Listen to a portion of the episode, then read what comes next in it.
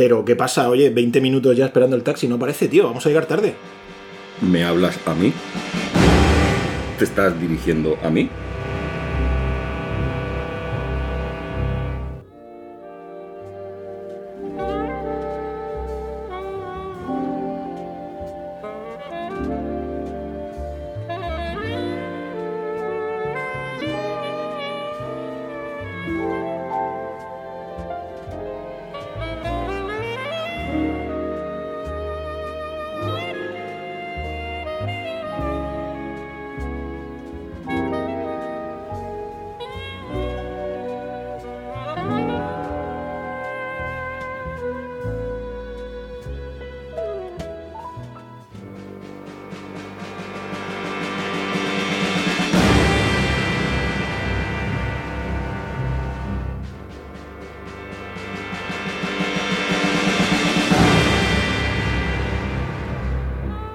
Pues hoy vamos a hablar de una obra maestra, una película icónica y mítica del cine, Taxi Driver de 1976. Bueno, una película que por muchas veces que la veas sigue siendo tan espectacular como la primera vez. ¿eh? Una película por la que parece que no pasa el tiempo. Efectivamente, una auténtica obra maestra. Es una película que nos muestra la ciudad como un auténtico protagonista más de la película y sobre el que se centra gran parte de la acción, ¿no?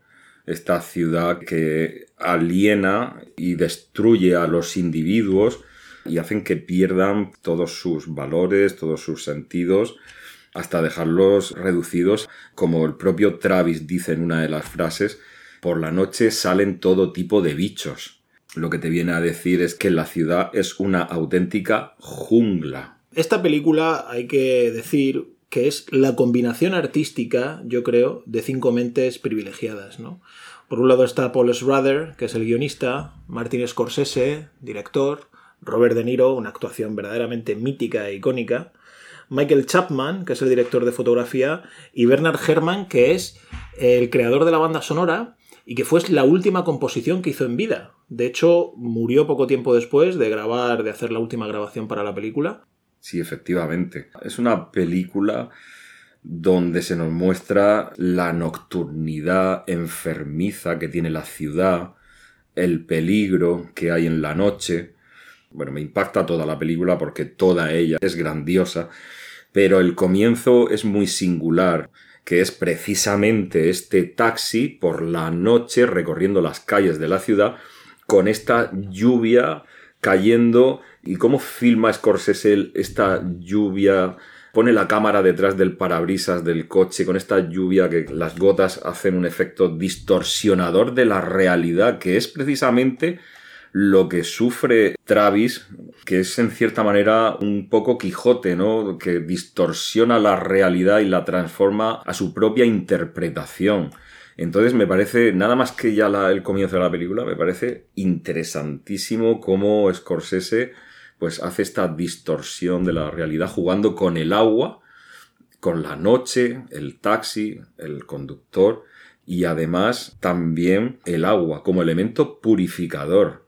Para Travis es súper importante el agua, lo dice varias veces, va a caer una lluvia que va a limpiar de escoria toda esta ciudad. Por primera vez iba a decir, no es el fuego lo purificador, sino el agua que va a limpiar las calles, ¿no? Es, es una película, es impresionante la cantidad de ideas y la cantidad de, características que posee, ¿no? Este aspecto purificador del agua está bien traído porque la ciudad de Nueva York es realmente una bajada a los infiernos, ¿no? Yo creo que el comienzo, con ese taxi saliendo de una manera misteriosa de la bruma, ¿no? Parece que vas a ver un híbrido o una mezcla de una película de terror por un lado, de una road movie, porque realmente, como tú bien dices, el taxi es otro protagonista también, y tiene toques como de neo-noir, ¿no? De esta revisión que se hacía ya a partir de los 70 del género negro, mucho más oscuro, y ya con todo este tipo de, sociología, ¿no? A, través sobre todo de, la ciudad de Nueva York.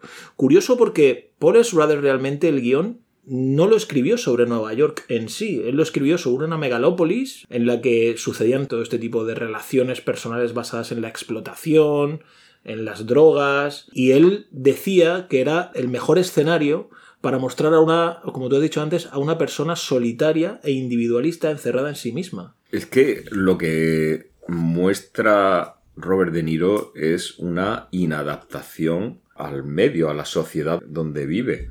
Una inadaptación que va a ir progresivamente conforme avanza la película, dejándonos ver cómo el personaje va degradándose hasta creerse él mismo un justiciero de la ciudad, ¿no? Él en su mente termina fijando una obsesión por limpiar de escoria la ciudad al conocer a esta Iris, que es una prostituta de 13 años explotada por un proseneta, por Sport, interpretado por Herbie Keitel. Es una película de transformación. Sí, es eh, esta transformación que es cíclica, ¿no? Porque empieza con una transformación, digamos, heroica en algunos aspectos, luego es un villano y luego vuelve a héroe, ¿no? termina siendo otro, un héroe. Exacto, con esa vuelta de tuerca que le da Schrader, que él mismo dice irónica, ¿no? De los medios de comunicación, cómo transformar las cosas sensacionalistamente y tal. Aquí es curioso cómo usa, y, esto forma parte yo creo que del guion más que de Scorsese, Schrader lo que él llamaba la visión monocular y él dice que esta visión monocular lo que hace es que al espectador se le ofrece solamente la mirada del protagonista. Y normalmente él siempre en sus pelis suele usar protagonistas que están degradados moralmente o que tienen profesiones no bien vistas socialmente o incluso que son vergonzosos en sus comportamientos o indignos, ¿no? Hay que recordar, por ejemplo, American Gigolo, Richard Gere es un gigolo. En Light Sleeper, William Dafoe es un camello, es un drug dealer. Y aquí digamos que Robert De Niro es un taxista, que era una profesión entonces en Nueva York no muy bien vista en general, y que yo creo que con el paso del tiempo se ha ido transformando en una profesión llena de una inmigración a veces por los propios neoyorquinos interpretada como de vándalos o de gente de baja estofa, y yo creo que esto lo hace muy bien Brother. Entonces él con esta visión monocular lo que hace es que todo lo que vemos en la peli está filtrado por la mirada de Travis. Y de alguna manera lo que quiere Schrader es que trate el público de empatizar con este loco, ¿no? Con esta persona, digamos, esquizoide o psicopática. De comprender su punto de vista. Exacto, de entenderlo. Y es ahí donde te lleva Schrader a esta visión subjetiva de Travis. Sí, es como un juego de manos, efectivamente, para hacer cómplice al espectador de un concepto de Carl Jung de conciencia colectiva. Este caso no sería el inconsciente colectivo, sería un consciente, pero de esa colectividad de la que formamos todos, que es la, la, sociedad. Y esto lo hace de una manera muy hábil Scorsese porque nos presenta a Travis como una persona normal que va a buscar trabajo a una empresa de taxis porque no puede dormir por la noche y necesita trabajar. Fíjate que introduce otro elemento que es el de los narcóticos, las pastillas, para dormir, este mundo narcótico, ¿no? la sociedad narcotizada. exacto. hablábamos de eso en nuestro capítulo de narcocapitalismo, ¿no? Ahí, efectivamente. Y, es verdad, bueno, Travis de hecho toma pastillas, no sabemos exactamente para lo que son, pero se puede intuir que tiene algún problema mental, no sabemos si derivado quizá de su participación en Vietnam o no, porque él es un veterano, pero toma algún tipo de pastillas y yo creo que esta medicación que él toma le impide ser poseedor del permiso para llevar armas. Porque cuando él asesina a este eh, negro que va a atracar al, supermercado donde él compra, él se lo dice al, al dueño del supermercado. Dice, oye, es que no tengo permiso para armas. Hmm. Entonces ahí hay un aspecto oscuro que, como tú muy bien dices, al principio parece Travis normal, pero... Nos lo presenta así, Scorsese. Sí, pero es extraño porque cuando... Es lo que te he comentado antes en Petit Comité cuando hablábamos de la cierta similitud que veo en el personaje de Jack Nicholson en El Resplandor, ¿no? Con Travis también. Porque también es otra película que el filtro, eh, la visión subjetiva de Jack Nicholson está permanentemente en El Resplandor, ¿no? Y son películas curiosas, porque como te he dicho antes, no envejecen y las puedes ver 20 veces. Pero como la segunda vez ya o la tercera que ves Taxi Driver, no sé si porque sabes ya evidentemente toda la trama, pero intuyes que algo pasa en Travis incluso en el minuto uno, ¿no? Esa mirada, ese enfoque con los rojos tan potentes, que a Scorsese le encantaba el color rojo porque coge claramente parte de la filmografía de Michael Powell, ¿no? Él se basa mucho en Michael Powell, un director que para él era una de sus influencias más grandes, ¿no? De hecho, Thelma Schumacher, que era fue durante muchos años la editora de Scorsese, era esposa de Michael Powell. Y a él le gustaban mucho las zapatillas rojas. Y esos rojos que él hace junto a Michael Chapman en la mirada de, de, Travis ya te empieza a dar un aspecto extraño. Sabes que algo no va bien en esa mente. Poco a poco va, como decíamos, ¿no? Degradando la percepción de la realidad de Travis y va haciendo cómplice al espectador hasta el punto de que sus acciones podrían ser en cierta manera justificables, ¿no? O al menos el final, ¿no? Eso, eso, es justo lo que quiere Paul Schrader con su visión monocular. Que el espectador, a pesar de estar viendo a alguien detestable, tenga esa empatía al final, ¿no? Porque tú dices, hombre, se ha cargado a algunos proxenetas asquerosos que tienen una niña de 12 años prostituyéndose, etc. Entonces llegas como incluso a empatizar con este pseudofascistoide, seamos claros, ¿no? Con este justiciero que hoy mata a estos, pero mañana puede matar a otros, ¿no? Sí, sí, además, cuando él se presenta a la empresa esta de taxis para ser contratado, hay una de las frases que pronuncia que me, encanta cuando dice esto de mi hoja de servicio es tan limpia como mi conciencia. Es decir, él es una persona aparentemente, pues, normal, normal, aparentemente. Sí, pero esa mirada también, bueno, habrá que hablar de De Niro, ¿no? En algún momento, una actuación de De Niro verdaderamente prodigiosa, ¿no? Esa, esa mirada de De Niro, que incluso cuando está diciendo esto que comentas, es una mirada extraña. Por una parte incrédula, que parece que no se está creyendo lo que él mismo está diciendo, y por, y por otra parte como muy sentenciosa, ¿no? Efectivamente, este detalle de la mirada que, tú comentas, yo sobre todo lo veo, creo que más palpable, cuando está hablando con Sport. Lo que, lo que hace es provocar, dejar desconcertado a Sport, que no sabe cómo reaccionar. Porque no sabe si lo, le está vacilando, es, es muy impactante, ¿no? Hasta el punto en el que esta mirada se va a volver algo reflexivo hacia el propio Travis en la famosa escena del espejo, cuando él habla consigo mismo, en este proceso de autoconvencimiento de ser este héroe justiciero que va a limpiar la ciudad de Escoria. Y además juega también muy bien Paul Schroeder y Scorsese con este guion cómo al principio él intenta ganarse el favor de Betsy y ves que, quiere hacer este acercamiento a esta mujer y al político, al, a Palantine, y luego date cuenta que le da completamente la vuelta a la tortilla y lo que intenta hacer es asesinar al político, que es una figura, pues, bueno, iba a decir, es un mal necesario, ¿no? Pero bueno, yo creo que es una. es como la figura del padre de Betsy, ¿no? De alguna manera. Entonces, yo creo que él va a asesinar. Esto creo que lo dijo Brother en alguna entrevista también. Él va a asesinar a la figura del padre de Betsy, que es, digamos, una figura potentísima. Él ve que no puede, porque es muy complicado, guardaespaldas, etcétera, es un senador importante. Entonces él cambia y va a asesinar a la figura del padre de Iris, que ya es el mundo underground y es mucho más fácil dar explosión o dar rienda suelta a la explosión esta de violencia, ¿no? Yo creo que a él le pasa eso. Y esto está magníficamente guionizado por Schrader, porque si la ves por primera vez, bueno, incluso viéndola, habiéndola visto, yo que sé, ya la he visto a lo mejor 12 veces en la película, habiéndola visto 12 veces, la última vez que la ves te sigue sorprendiendo. Este cambio de repente de guion que dices, no le va a salir bien el asunto. Y no lo atrapan no sabes muy bien por qué. Hay una elipsis ahí y él aparece ya en su apartamento. Coge, se toma una pastilla que supuestamente había dejado de tomar porque quería prepararse como un samurái, como un guerrero, ¿no?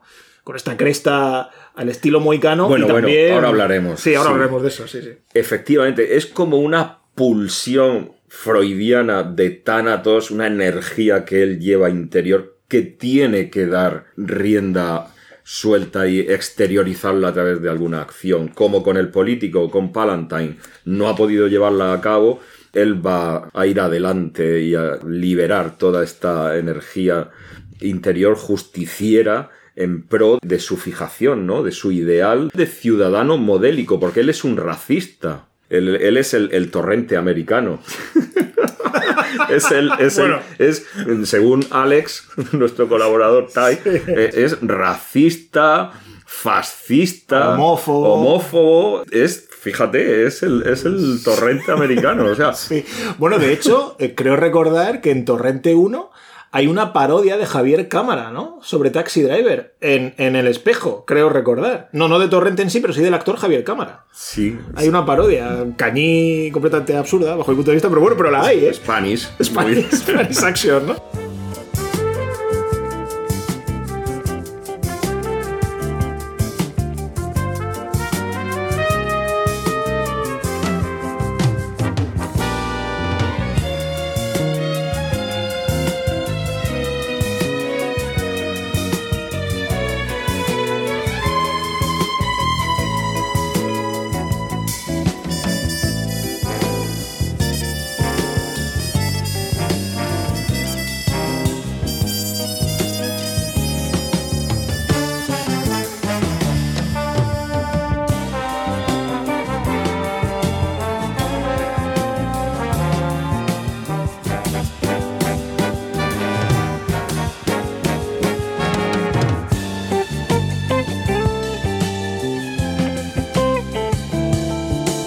Cuando él se presenta a Betsy por primera vez, él aparece disfrazado de héroe de alguna manera.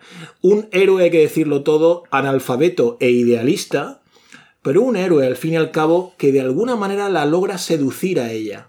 Lo que pasa es que, claro, el idealismo de él, donde se muestra? Cuando dice que ella es prácticamente un ángel caído del cielo, ¿no? Con este vestido blanco que lleva Civil Shepard a cámara lenta, que por cierto, Scorsese creo que es un personaje que está justo detrás de ella. Cuando aparece ella a cámara lenta, está, está Scorsese ahí eh, mirándola. Aquí hay una ruptura, yo creo que es la primera ruptura en la película, entre lo que ve Travis y lo que ve el espectador, porque para nosotros, ni Scorsese ni Schrader nos muestran a Betsy como una diva, ni como una persona angelical o virginal, porque no es un tratamiento como en los años 40 o 50 que se hacían de las grandes actrices ¿no? de la época. Ni siquiera una femme fatal, me parece.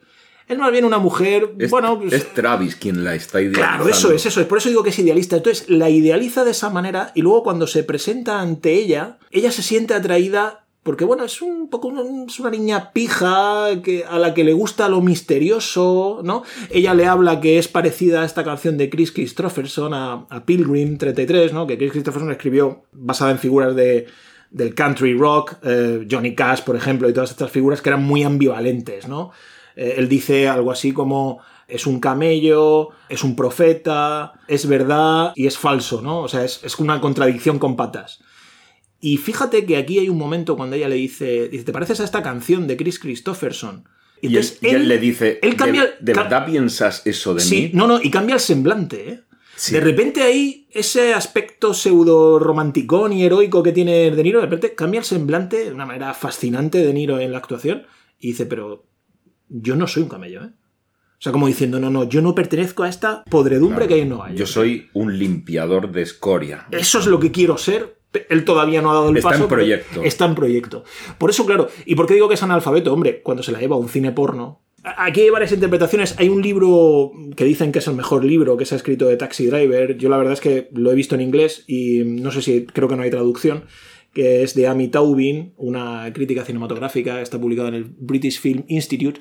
Y ella llega un poco más lejos y, y llega a decir que, que Travis lleve a, a Betsy al cine porno es como una violación psicológica. Muy bien has descrito antes con el aspecto freudiano, ahora que le vamos a dar una vuelta tú y yo al psicoanálisis. A la vejez viruela, no, a la vejez volvemos al psicoanálisis ahora de viejos, ¿no? Pues efectivamente, esta pulsión de tánatos que él tiene con la muerte, Es que hemos alcanzado la madurez. la madurez. Entonces, es- esta pulsión de tánatos que él tiene co- con la muerte es sustitutiva de la pulsión de Eros, sexual. Porque él en ningún momento parece darle una excesiva importancia al sexo. Hmm. Entonces, claro, aquí Y dice. además se lo dice, le dice, si, si hubiera sabido que esto no te gustaba, Si hubiéramos hubiera- ido a ver otra, No, y sobre, y todo es analfabeto porque dice, es que, es que no conozco otras películas. Él lo dice, dice, es que yo vengo aquí a pasar el rato, como viene cualquiera. Dice, no, y vienen parejas y tal. Exacto. Claro, él, él no es capaz de ver que, bueno, que es un cine pornográfico, ¿no? Donde, por cierto, esto es curioso porque él, eh, aquí Brother juega perfectamente con esta ambigüedad moral del personaje, porque el personaje quiere acabar con la prostitución, con los proxenetas, con los camellos, etc. Y el único cine al que va es un cine pornográfico, que es un cine que al final lo que hace también es, de alguna manera, mercadear con el sexo, ¿no? Eh, entonces, esto es curioso también cómo juegan ahí con eso, ¿no? Entonces a mí me parece muy interesante esta visión que tiene Amy Taubin como de violación psicológica, porque como él no puede violarla físicamente, porque para él realmente el sexo no significa nada. Es eso, es una especie de forzarla a ir al cine con él, ¿no? Digamos, de manera ingenua, porque él es un analfabeto, pero lo hace. De hecho, ella, justo cuando sale del cine, dice, oye, esto es como si me dices ahora mismo, fóllame. Mm. Dice, y, yo no quiero eso, ¿eh? Entonces, me parece interesante este punto de vista. Sí, ¿eh? y además esto se refuerza, por ejemplo, hay otra escena cuando está con, con Iris, con Judy Foster, y él no tiene el más mínimo interés de acostarse con, ella. Cuando, no, cuando, cuando, está bajándole la bragueta le dice, pero ¿qué haces? ¿Qué estás haciendo? Hmm. Entonces es cierto, ¿no? Que, que, no hay un interés por la sexualidad, por el sexo, y sí por esta cada vez más dominante visión de tener que limpiar las calles de todo lo impuro, lo infecto, todo lo moralmente reprochable y erigirse en salvador y en, héroe. Sí, a, mí me encanta también cómo Schrader, focalizando la trama y haciendo protagonista de la trama a un taxista que la verdad es que sus horas son un poco azarosas. Quiero decir que las horas de, de, Travis se rigen un poco por el azar, ¿no? Por la noche va a hacer su ruta, por la mañana está en casa, conoce a Betsy, luego Betsy le rechaza, pero él conforme se va transformando y va saliendo su yo psicopático, este azar Travis lo convierte en un patrón de acción.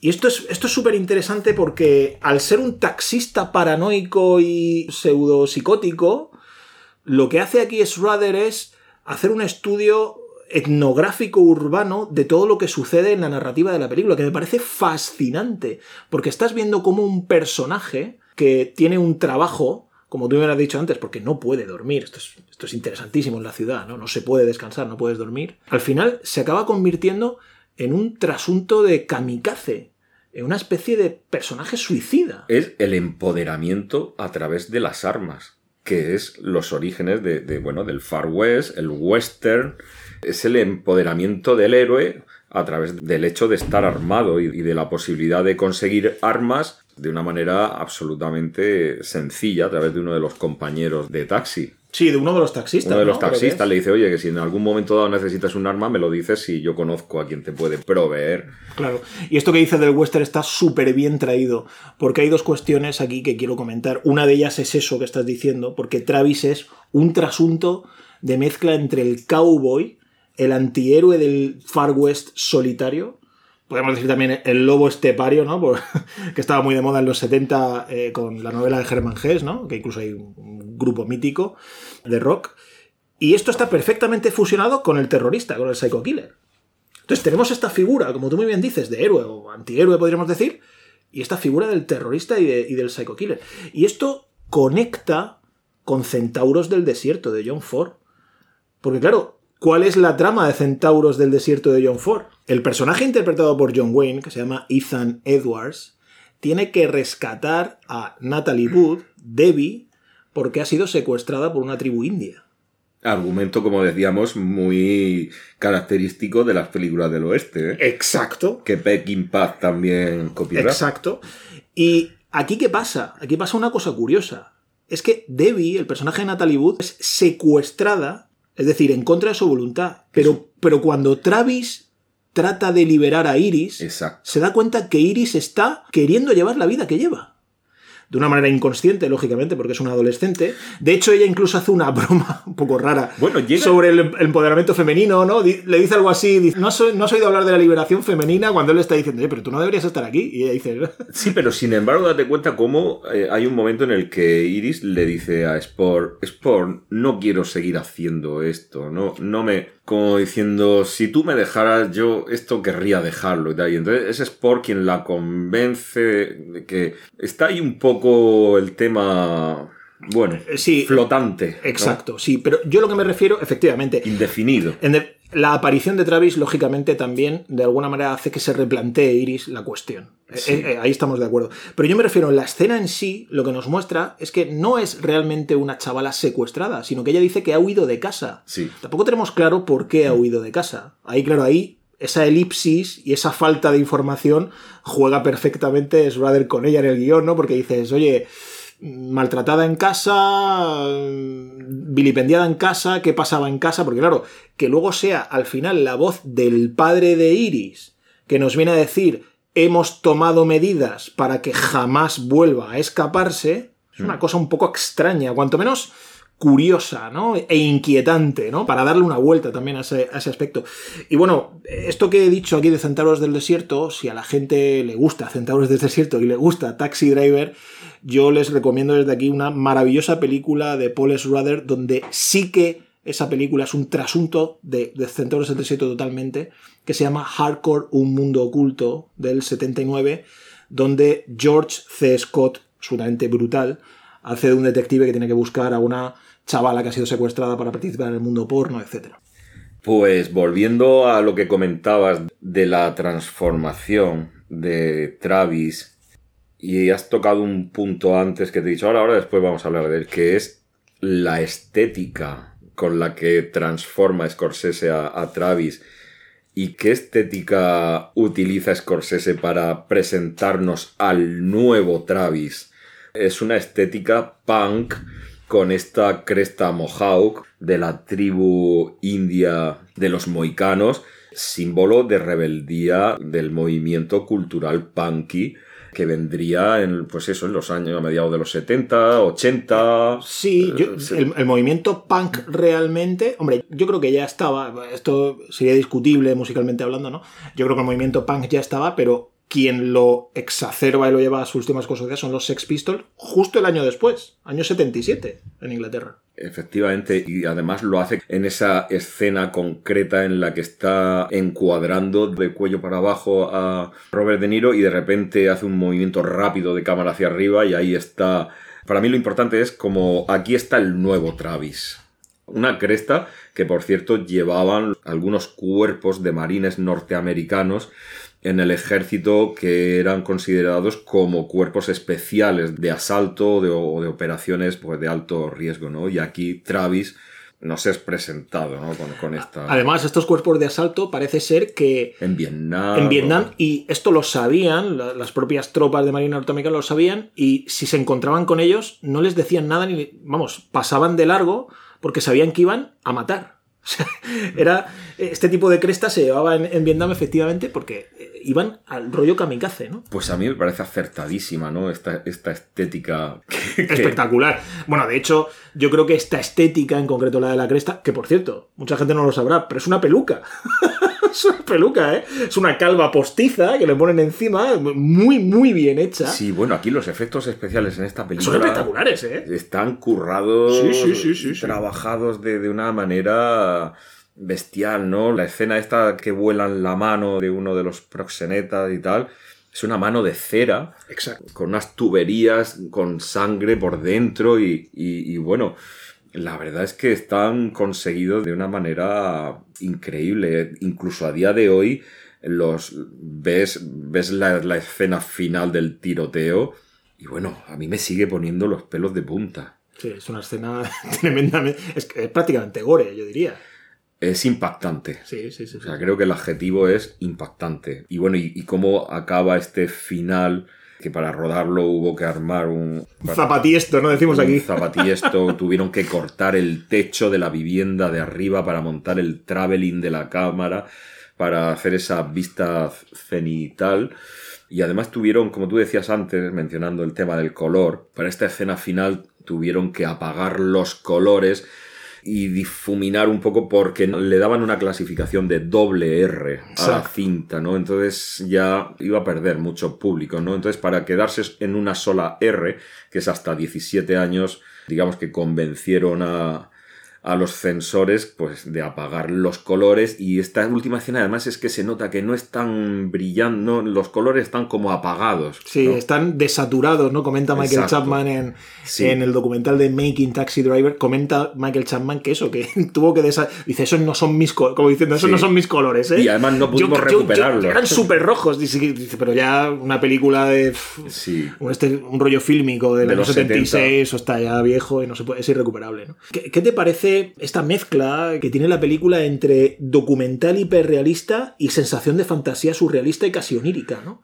Es que esto juega a la perfección la película, porque no estamos hablando de una película de un, de un slasher ni de un psico-killer al uso. Estamos hablando de una película que tiene una cantidad de lenguaje cinematográfico apabullante. Y a mí me parece fascinante cómo las escenas dialogadas generalmente y las escenas en la calle son de una pulcritud documental hiperrealista fantásticas. Y luego, en cambio, cuando se monta en el taxi, porque el taxi para Travis es su cine, es su cine, y de esto hablaremos más adelante porque me parece el tema central de la película para mí, va a través de, los cristales y, y del parabrisas, va viendo la película de la ciudad, ¿no? Y son imágenes oníricas, trastornadas, eh, con todos estos rojos que hemos dicho antes, de las luces de neón permanente. Es espectacular. Fíjate que en el guion original el personaje de Harvey Keitel es negro. Iba a ser negro, efectivamente. Y, Pero claro, dijeron, hostia, aquí va a haber... claro, El racismo va a estar excesivamente exaltado. Entonces tuvieron que contratar, contrataron a Harvey Keitel. muy acertadamente. Sí, bueno. Harvey Keitel iba a ser en principio yo creo que- el papel de Tom, me Sí. parece. Pero Harvey Keitel le dijo a Scorsese, no, yo el papel de Tom no lo quiero, yo quiero el papel del proxeneta. ¿no? Sí, y a mí me parece una interpretación también de Herbie Keitel, pues espectacular. No, no sale mucho, pero el tiempo que sale es impresionante. Llega, llega un poco a lo, a lo maniático, ¿no? A lo, a lo ma- maníaco de los actores del método, que Harvey Keitel dice que se puso una uña roja un poco más larga porque vio que los proxenetas la usaban para meterse coca. Sí, para tener que coger un Sí. poco de coca y esnifarla hasta ese punto de detalle que prácticamente no se nota en la película. Mm. Eh, Llegaban estos actores, Harvey Keitel, Robert De Niro, tan, Y- tan y- del método Stanislavski. es- exacto, y Robert De Niro conduciendo el taxi, ¿no? Por la ciudad durante una semana que, que estaba rodando Novecento con Bertolucci en Italia y cogió un avión para conducir un par de semanas el, el taxi por Nueva York y hacerse a- al, al papel, ¿no? Sí, sí.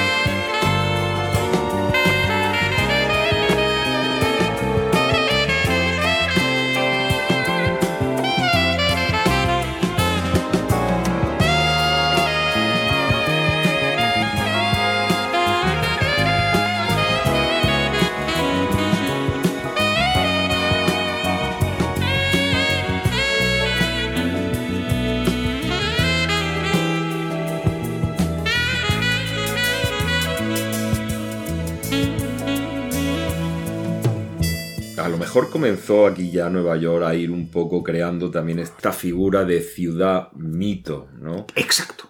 Recordemos que cuando hablábamos de Fritzland y Metrópolis, Fritzland estaba súper impresionado por estas ciudades llenas de luces, de colores, de avenidas grandes. Y claro, y aquí Scorsese pues vuelve otra vez a, a seguir definiendo el nuevo mito en sí mismo de la megápolis norteamericana, ¿no? Y sus héroes y antihéroes. Exacto. Como y, so- Travis. y sobre todo la pudredumbre, la jungla, el mundo inmoral, la explotación, ¿no? Todo esto que hemos dicho antes. Y fíjate qué diferente es Taxi Driver, como muestra Nueva York, a Manhattan de Woody Allen, ¿no? O sea, es que eh, aquí está claro que Scorsese lo que quería hacer es meterse en el submundo, en lo underground.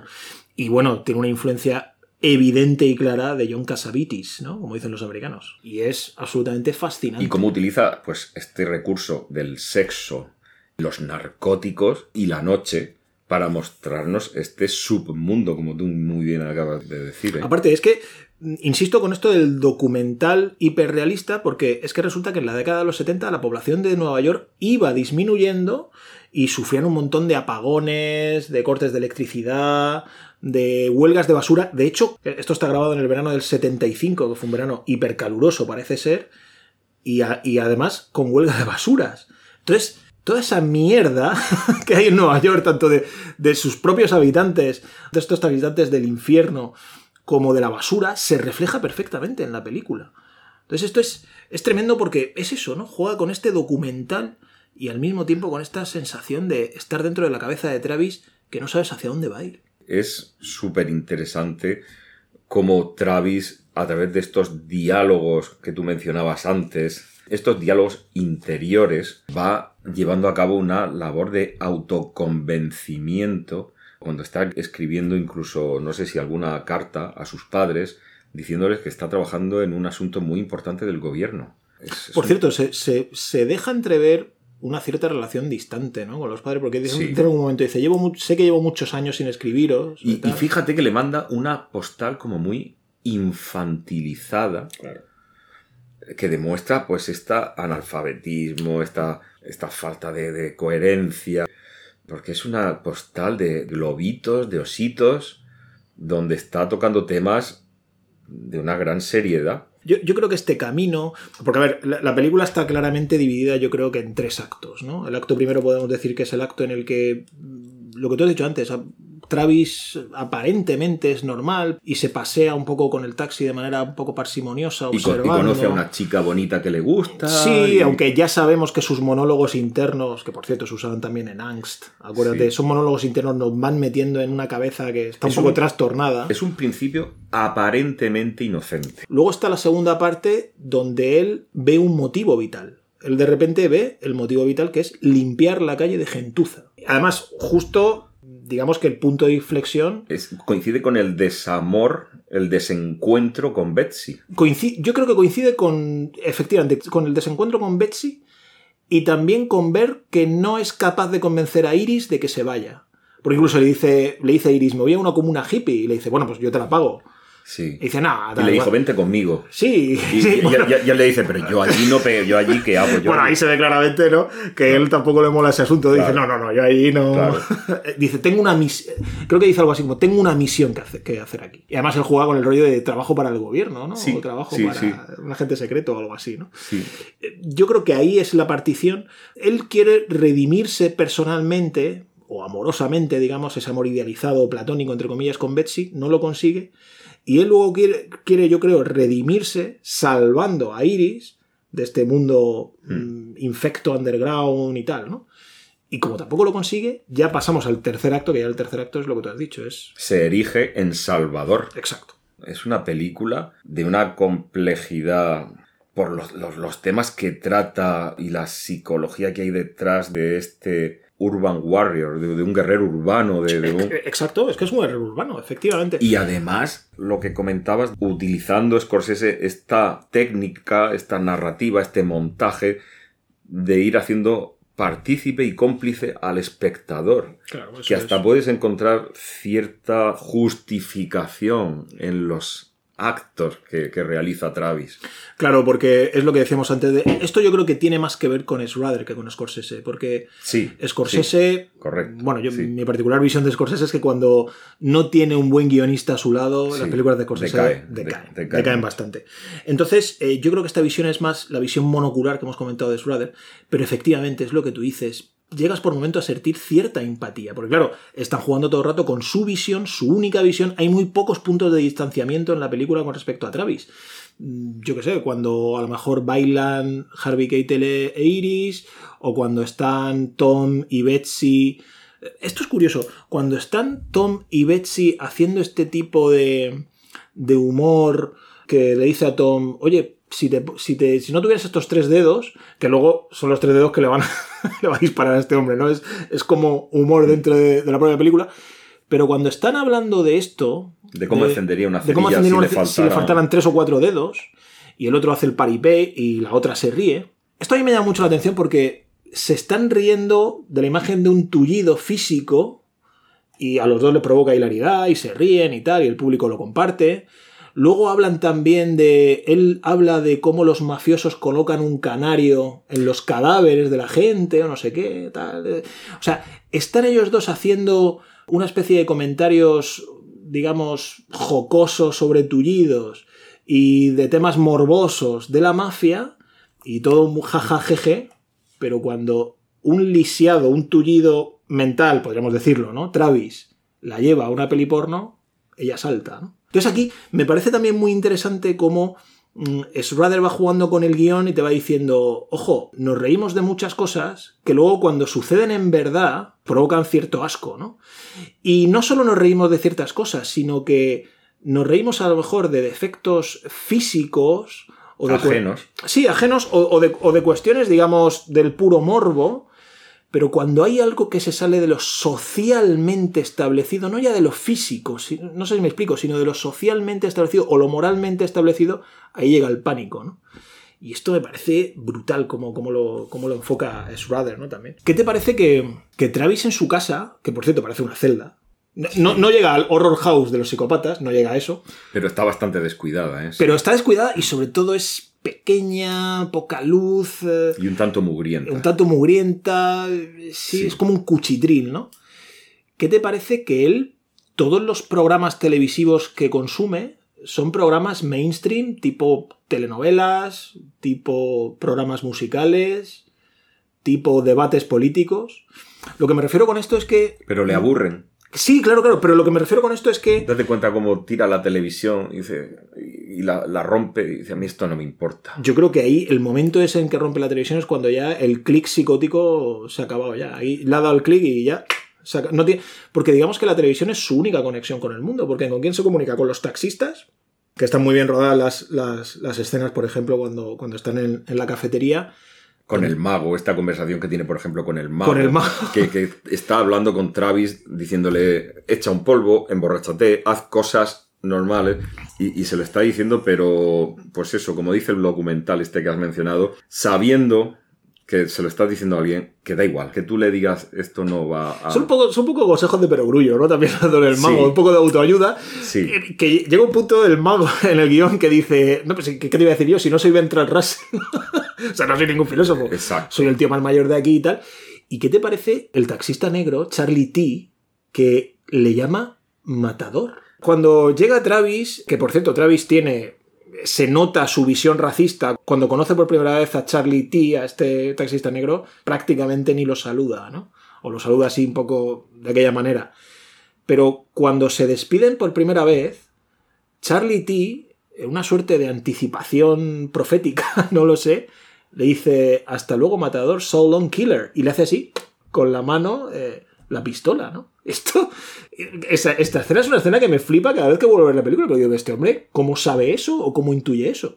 Y luego ya es verdad que al final, o está en la reunión ya del final, cuando él es considerado prácticamente un héroe que ha limpiado a la ciudad de estos tres maleantes, le vuelve a decir eso. Dice, hola mago, hola Daggy, dice, hola matador. Pero se adelanta, ¿no? Se anticipa de una manera un poco extraña. Y lo que te decía, ¿no? La, violencia de Travis que mm, no está realmente influenciada por los medios de comunicación, porque él no consume películas violentas, ni documentales escabrosos, ni nada de esto. Él consume lo mainstream, ¿no? Yo creo que aquí Schrader pone el foco sobre el analfabetismo individual, o individualista, para ser más exacto, más que con el contagio este de ver violencia o justificar la violencia que sucede en la sociedad por las obras de arte que se trasladan al cine o a la televisión. Porque en este documental que hablamos, Making Taxi Driver, Paul Schrader habla de un tipo que fue a verle a su oficina. Bueno, brutal. Brutal. Y le, y le decía que cómo lo había conocido, que había copiado su historia. Y Paul Schroeder decía, caballero, va usted armado. Pensaba que era un psicópata que había ido a visitarle para matarlo porque le había robado su identidad, sus ideas, sus vivencias. Y es por esto que comentaba antes del consciente colectivo, que eh, es decir, eh, hay muchos héroes urbanos y como esto, pues hay personas pues que se sienten identificadas. Esto nos lleva a los dos atentados reales que aquí vamos a comentar. Uno que precede a la película y en la que supuestamente yo creo que Schrader se basa para escribir el guion. Y otra que se basó en la película, en la figura de Travis. Arthur Herman Bremer es un preso estadounidense que intentó asesinar al candidato presidencial demócrata George Wallace el 15 de mayo del 72 en Maryland. Eh, le disparó y le dejó paralizado de cintura para abajo. Paul Schrader se basó en este personaje más o menos porque lo nombra en alguna de sus entrevistas. Pues fíjate qué curioso, esto es el 72, la película del 76. Este Bremer se sintió frustrado por el rechazo de una amiga rubia. Y como respuesta, se afeitó la cabeza. Todo esto está en los informes policiales. Y en un diario, porque este Arthur Bremer escribía también un diario. Travis escribió un diario. Día 8, esto es una basura, esto es lo de siempre, esto tal. Bueno, pues parece ser que es bastante parecido. Y tenía una relación con un hombre mayor que él que le hacía como de confesor. La relación que hay entre el mago entre sus compañeros, sus compañeros taxistas. Exacto. Quiero decir que la gente que esté interesada en esto, que busque Arthur Hermann Bremer y vean las fotos que hay de él, que son muy pocas, pero en una de ellas está con una gafas de ser sonriendo, muy parecido a De Niro. Con esta sonrisa, De Niro tiene una sonrisa a veces que va entre lo bobalicón, porque parece, medio tonto, lo idiotizante, lo idiotizante, lo perverso sí. y, y también un poco lo tierno, ¿no? Mm. También un poco como jugaba eh, mm. Anthony Quinn en Zorba, ¿no? Este rollo que dices tú, pero ¿dónde, ¿dónde va a salir este tío, no? Mm. Y fíjate, en las notas que Bremer escribió antes de cometer este atentado, dice que se decidió hacerlo justo después de ver La Naranja Mecánica de Stanley Kubrick. Este sería el atentado que, en el que se basa, yo creo, Paul Brothers para escribir el guion de Taxi Driver. Pero es que en el 81 John Hickley Jr. intentó matar a Reagan, a Ronald Reagan, el 30 de marzo del 81. Había visto tropecientas veces Taxi Driver y se obsesionó con la figura de Iris, de Jodie Foster. De hecho, le llegó a mandar cartas, mensajes, acosándola a tope. Viendo que Jodie Foster no le hacía caso, se inspiró en el personaje de De Niro en Travis e intentó asesinar a Reagan para que Jodie Foster dijera, bueno, aquí tenemos un tipo... Un héroe. aquí tenemos un héroe, efectivamente.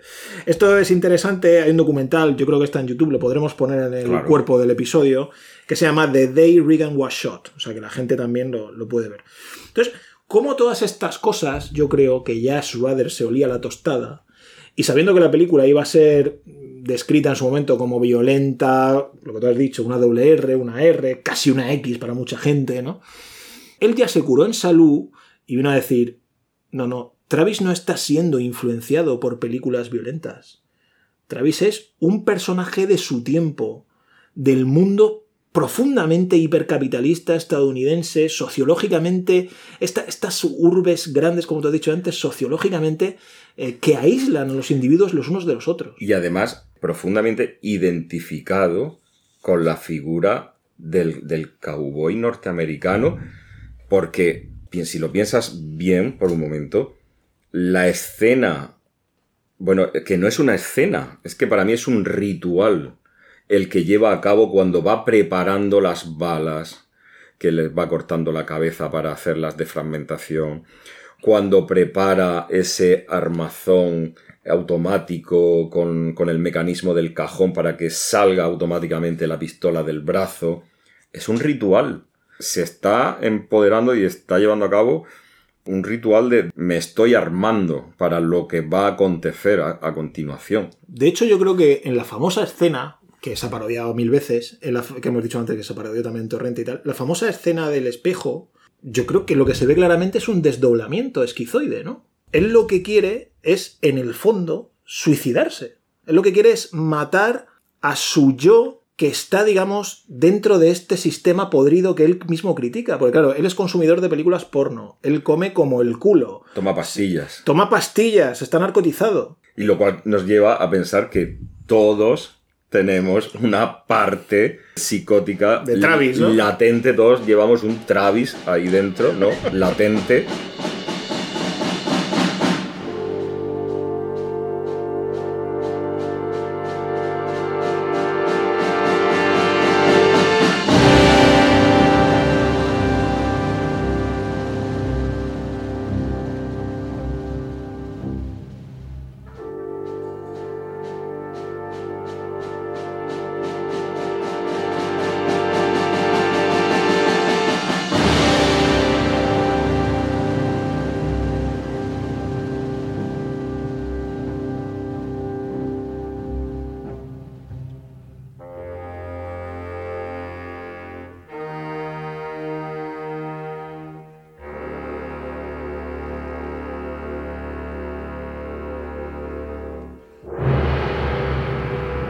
Aquí, si quieres, podemos pasar a lo que para mí es lo central, lo nuclear de la película, que es este juego de espejos, este juego del cine dentro del cine, este metacine, esta metanarrativa y, y la mirada, ¿no? La mirada en la película. Y a mí me parece esto maravilloso, ¿no?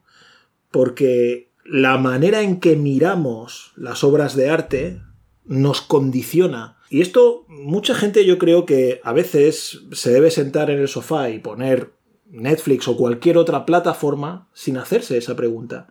Y piensa que lo que está viendo es algo neutral, es algo que no tiene ningún mensaje ideológico o político.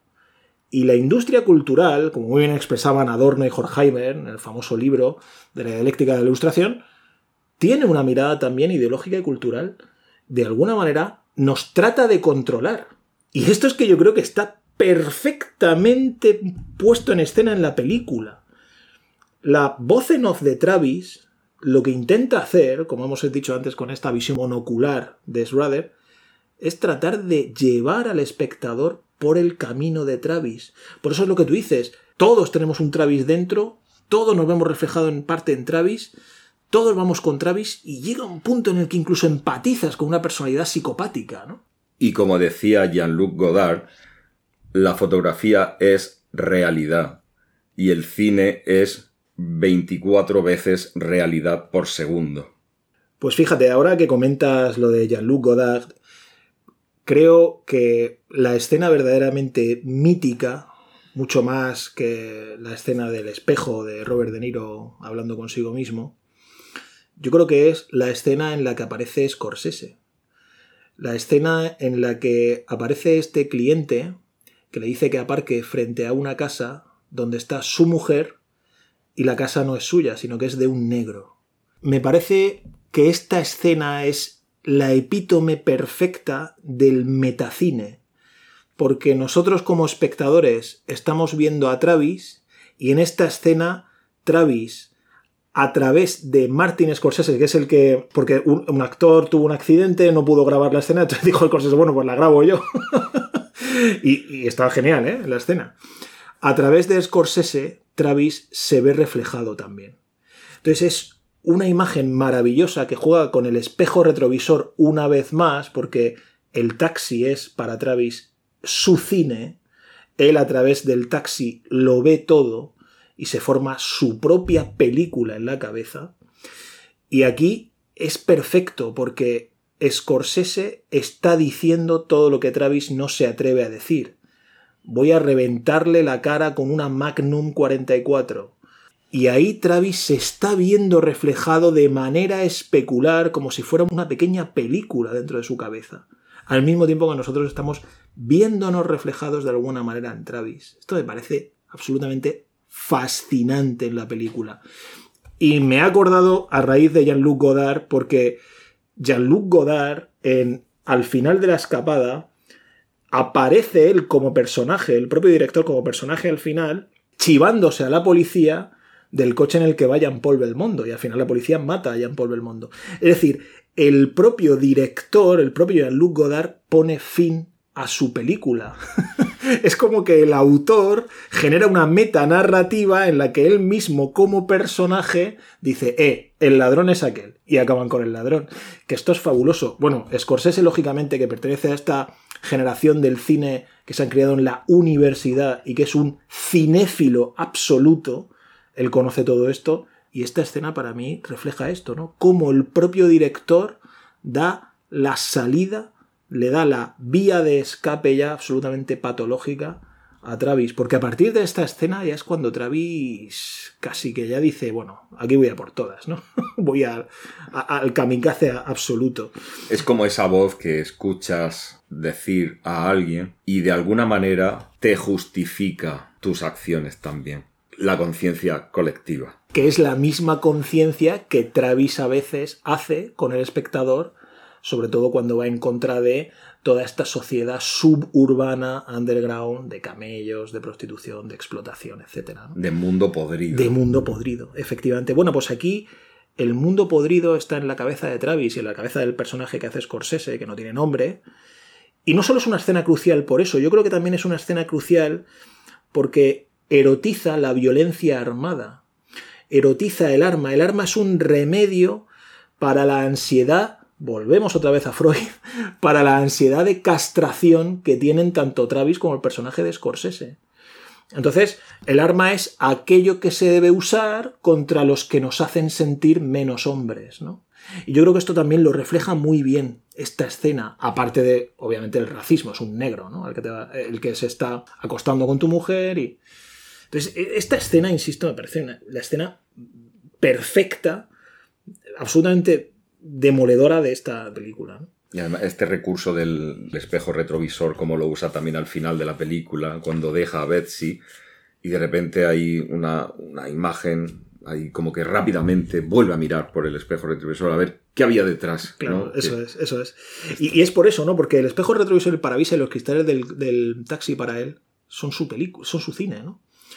Y claro, son, como tú me has indicado al principio, son imágenes distorsionadas no solo por su mente, sino también por las luces de neón, por la propia ciudad de Nueva York, por el agua que cae, por todo.